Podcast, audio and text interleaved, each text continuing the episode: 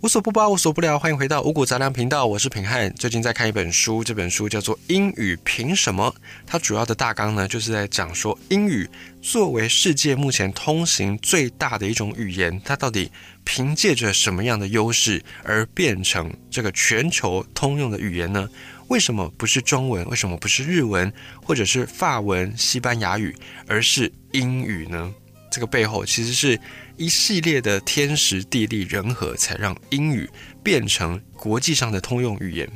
讲到语言呢，平安自己非常非常喜欢一个传说。这个传说就是在上古时代，在中东这个地方有一个地方叫做巴别。那在巴别这里的人呢，当时候人觉得自己能力实在是太厉害了，比上天都还要厉害。于是呢，当时候的人就希望能够建一座塔，通天之塔。希望可以让自己的地位堪比上天，堪比神就对了。那当时候呢，这个神明就知道了这件事情，就觉得哇，人类真的是太狂妄了，不能这样子，要让人类知道自己是多么渺小。所以这个上天呢，就降下了灾祸，让这些人呢，以前的人都还是讲同一种语言。那么上天降灾之后呢，所有的人就开始。讲不同的语言，而且被打散到世界各地去。这个是关于人类起源的一个传说，就是各地人类的起源的一个传说故事，一个神话故事。可是呢，你从此也可以发现到，在人类历史上，好像还真的没有一个时期是全部的人都讲一种语言。就是在英语之前，好像大家能够想象到的，就是巴别塔的这个神话故事。那么在英语通行世界之后呢，这个梦想。好像稍稍的有一点点成真了，可是呢，你有没有想过英语它的来源是什么地方呢？你说废话，当然就是英国啊！英语不来自英国，不然来自哪里呢？没错，英语当然是来自英国。不过呢，这个背后它其实还是有一段蛮漫长的故事的。我们先来讲一下英语到底是怎么样的一个语言。英语呢，如果你有认真的学习它，你会发现它其实是一个百宝箱。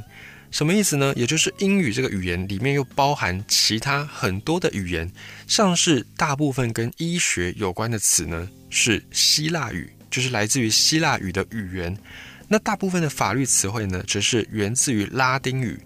还有日耳曼语也是英语的一大组成。这个日耳曼语呢，又叫做盎格鲁撒克逊语，这个是英语里面最主要的一个部分。而日耳曼语呢，因为顾名思义嘛，它就是源自于日耳曼民族，所以英语的日耳曼语这个部分语法，也就是文法上跟德语是相当的接近，因为德国人呢也是主要日耳曼民族，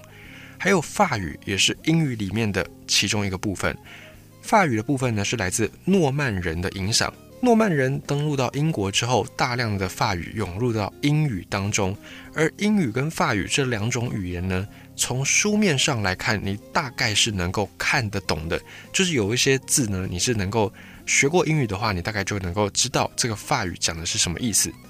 还有英语也包含了北欧语，就是古代的挪威、芬兰、冰岛这个地方的语言，以及来自世界各地的语言。主要是因为后来英国变成日不落帝国，所以殖民全球各地的时候，在全世界的殖民地，当地人的语言也会在反向的去影响。变作英语当中的一个词，这个现象你从英国的牛津词典里面去看就可以看到。牛津词典他们定期都会更新新的内容，那其中呢，在前几年他们就重新的收录一些奈及利亚的英语，就是在非洲奈及利亚这个地方受到英国的文化的影响，当地的一些语言也反向的涌入到英文里面，变成新的英文单字。这个现象在全世界你都能够看得到。也因为以上的这些种种语言的包含，所以英语里面的词汇量是法语的两倍，是西班牙语的三倍之多。至于英语到底是从什么时候来的呢？在古罗马时代，也就是在很久很久以前，在西元之前，当时候的英国英格兰就是一个罗马帝国的边边。在那个年代，再怎么样有想象力的作家，或者是再怎么样有想象力的。历史学家也绝对不会想到，在几百年之后，这个小岛竟然有一天取代了罗马帝国，变成一个日不落帝国，而且呢，甚至把岛上这些蛮族野蛮人的语言传播到了全世界。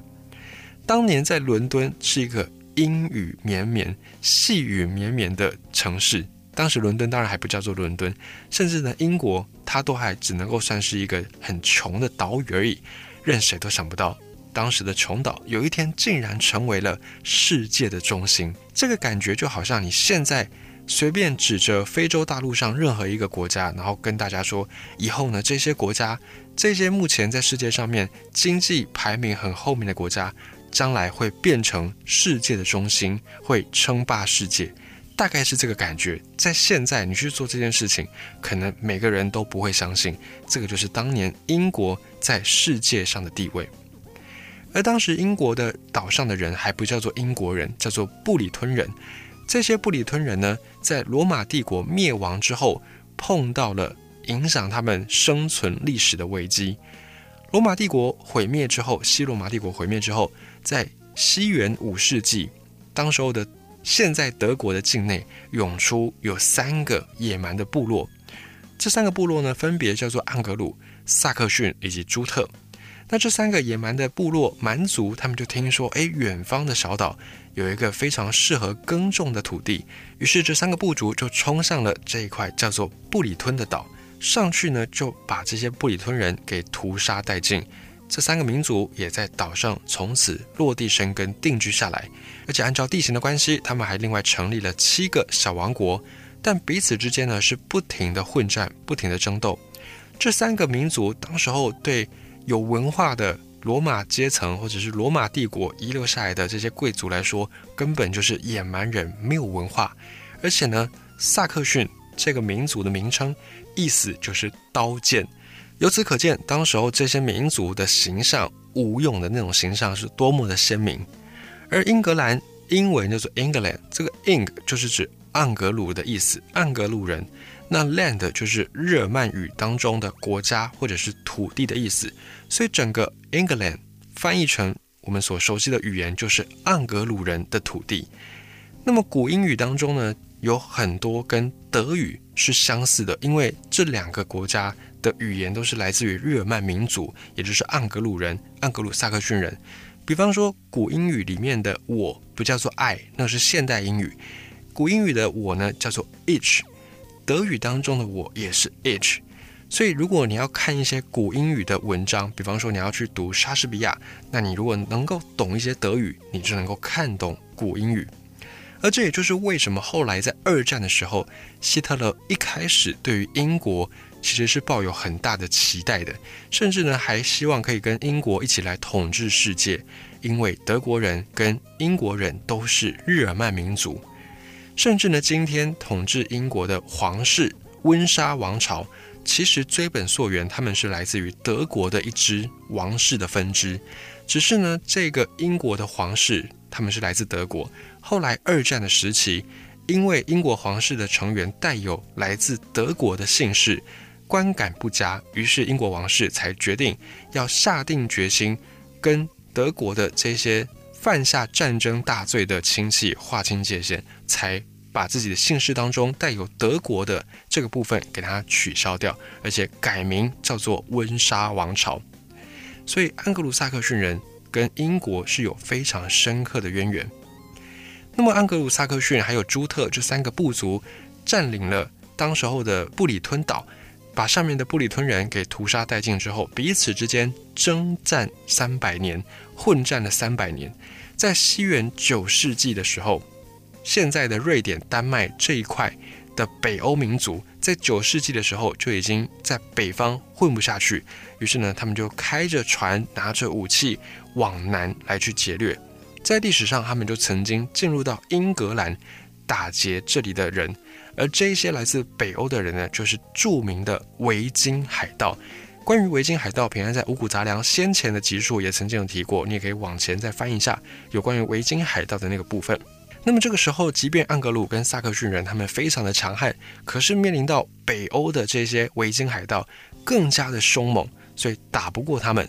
后来盎格鲁人之间出了一个叫做阿尔弗雷德大帝，他平息了盎格鲁萨克逊。彼此之间的互相的纷争，而且统一了各个部落，把这些人聚集起来对付维京海盗，这个情况才稍稍的有缓和过来。但是，即便呢阿尔弗雷德大帝统一各族，可是跟维京双方也是或打或挺，很多英格兰的土地一度都被维京海盗给占据，而比较弱势的盎格鲁撒克逊人甚至还要缴纳所谓的和平金来给这些海盗。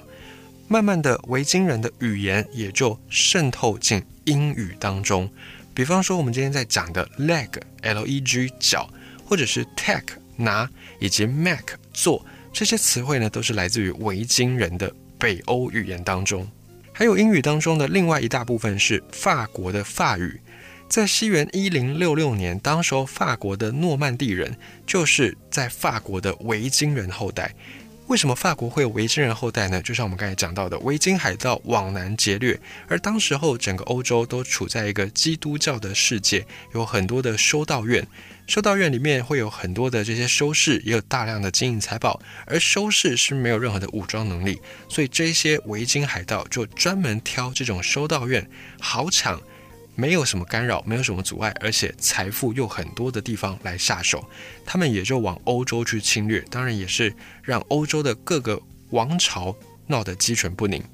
当然，这个内容也可以在平安之前分享到的维京海盗的那一集里面，你能够知道。总之呢，法国的维京后代诺曼底人，他们就侵入了英格兰，在西元一零六六年的时候，从此英格兰的上层社会。讲的就是法语，而下层的人讲的呢就是英语。那么在书面的用语呢，则是使用拉丁文。所以今天英语的词汇非常的多，非常的繁杂。一个根本的大原因，就是因为一件事情会有好几种不同的词汇来去描述。比方说桌子，在法语里面叫做 table，英语里面叫做 desk，而这些都变成了英语的词汇。又比方说猪肉。上层的上流社会把猪肉叫做 pork，而下层的这些底层人就说是 pig meat，猪的肉，也就导致英国的英语有非常非常多的词汇，其实都是在描述同样一件事情。另外，因为统治英国的统治阶层都是法国人，所以这个时候除了很多的法语的词汇涌入到英文当中，也变成有另外一个特殊现象：统治阶层都是法国人，为了要管理。为了要方便管理这些野蛮人，所以就必须要制定法律。也因此，英语当中的法律用语，很多时候除了英语本身的词汇之外，还包含了法语词汇，也包含了拉丁语的词汇。比方说，在民法当中的结婚，在法语里面讲的是 marriage，而古英语用的是 wedding。又或者是买卖的买，古英语是 buy，法语是 purchase。也就导致了很多的法律用词，其实也一样充斥着法语跟英语两种语言并存的状况。在法律上的用语，英语是非常非常的多变的，而且相当的灵活，也非常的丰富多彩。这样的一个特性，导致以英美为首的英美法，跟以欧洲大陆为首的大陆法两种的法制，在实务上有很大很大的不同。不过呢，这个法律专业呢，就不是平汉所能够。详尽来到的，所以如果你是有对这个法律方面有兴趣的朋友呢，你可以从这个地方稍微知道一下英美法跟欧陆法，就是大陆法之间的差异，其实就是源自于这个语言根本性的不同。而这样的一个维京统治，包含先前的维京海盗直接侵入英格兰，以及法国的诺曼底人统治英格兰，也让英格兰人的血液里面好像就是流传着一种海盗的基因。正如我们前面几集所提到过的，在英国的东印度公司的那段历史当中，伊丽莎白一世他就以国家的名义鼓励海盗，鼓励人民来当海盗。于是英格兰开始从一个边陲破败贫穷的小岛走向全世界，开始殖民世界各地之后呢，英语这个语言也跟着英国的殖民不断的传播，同时在各个殖民地，当地人的语言也会再回头影响英语。比方说，加拿大 （Canada） 最早就是北美当地原住民的语言“帐篷”的意思。另外还有 “bungalow”，在英语里面叫做“平房”，这个词也是来自于印地语的“平房”的意思。随着两次世界大战，还有各国的民族思潮开始崛起，本来英国英语作为世界语言的地位差不多要画下了句点，但是天时地利人和三项具备，取代英国的是在大洋另外一端的美国，受到的波及相对比欧洲小了很多，因此养精蓄锐，同时也吸纳各国被德国纳粹迫害的这些人到美国来去避难，所以美国就在二战期间吸纳了非常非常多的人才，导致战后的美国。相当的蓬勃发展，经济、金融、科技、教育各项的事物全面领先，变成新一代的世界霸主。而美国跟英国又有历史上的渊源，所以英语就继续变成世界通行的语言。这可以说是英语的一个幸运之处，英语的一个机会之处。当然，英语作为一个世界上面词汇量非常多的语言之一，对于学习者来说也是一大包袱。不过换个角度想，当你学会了英语，你能够掌握英语之后呢，你再去学其他欧洲的语言，比方说法语、德语，相对上就会轻松很多，因为很多的词汇、很多的字，你已经在英语学习的时候就领略过、就看过了。所以一直有人说，到底要不要学英语？这个是一个假议题。有人说，未来中国崛起，大家都要学中文，而且中国的人口这么多，讲中文的华人这么多，未来一定是中文的天下。这个说法可能必须要打个问号。就像是到了现在，这个论点已经发展至少十年以上，但是目前世界上面通行最大的语言还是英语，就是因为英语有着它得天独厚的历史背景、时空背景的因素。要让中文取代英文，变成世界通行的语言，只有一种可能，也就是英国跟美国同时被历史扫进尘埃当中。除非中国取代了美国，变成了全世界最顶级的霸权，否则这个机会可能没有办法这么快的就实现。